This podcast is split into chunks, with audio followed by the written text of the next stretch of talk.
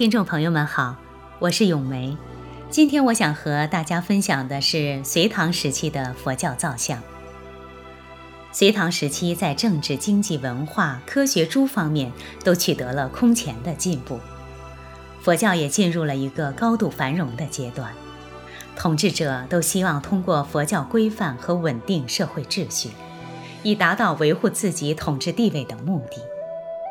造像艺术在这样一个有利的环境下，也得到了空前的发展。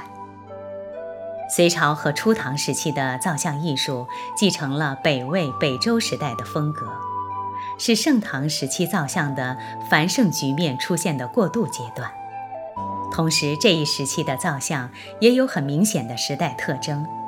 隋朝在短暂的三十余年间，制作了大量的佛像。这些造像大都头大身小，上身较长，躯体十分饱满。造像头部的肉髻较为平缓，面部也比较丰满。初唐时期的造像基本上都保留了这些特点，只是佛像和菩萨像的面容轮廓比隋代更为适中，体态也更加丰腴。佛的发髻多为高耸的罗发。一些水波式的发髻发纹十分明显，袒肩式和通肩式的服饰同时存在。裙带上有小扣结，下部的衣皱较为繁密。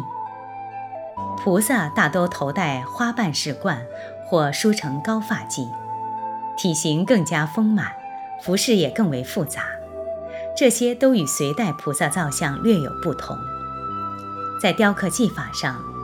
隋至初唐的造像都采用了直平刀法来表现衣纹，后来逐渐发展到用向下凹入的心圆刀法来刻画衣纹。这一时期的造像刻画了众多人物，除了佛、菩萨，还有罗汉、弟子、天王、力士以及供养人等。尤其是弥勒佛的造像达到了前所未有的数量。到了盛唐时期。造像的风格更为独特，艺术手法更加丰富，对于人物的刻画也愈加细致准确。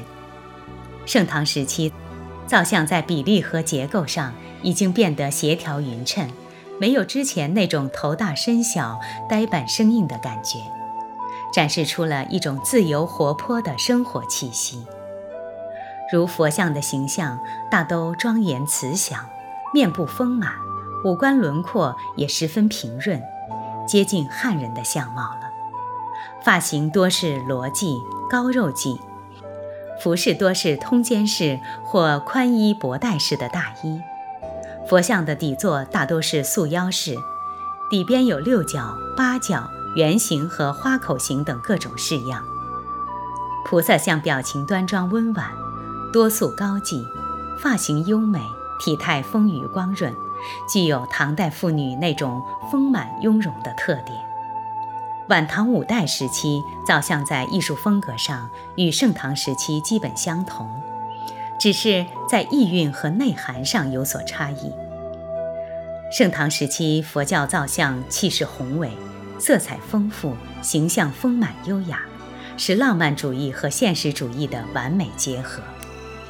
而晚唐和五代的造像则居于定式。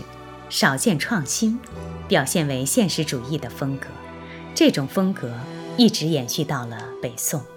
盛唐时期是我国佛教造像艺术最为繁荣兴盛的阶段。经过魏晋南北朝、隋代和唐初的发展，造像式样到盛唐时期，终于和中国传统雕塑的艺术风格和文化内涵完美的融合起来。经过魏晋南北朝、隋代和唐初的发展，造像式样到盛唐时期，终于和中国传统雕塑的艺术风格和文化内涵完美的融合起来，使造像艺术形成了一种具有民族传统特色的成熟典雅的风格。佛教造像艺术在这一时期已经达到了完全成熟的高度。朋友们。接下来，我想和大家分享一个佛教的名词——造像碑。造像碑呢，是中国古代以雕刻佛像为主的一种特殊的碑刻艺术形式。并且常常在上面刻上造像的缘由和造像者的有关资料，比如说姓名、籍贯、官职等等。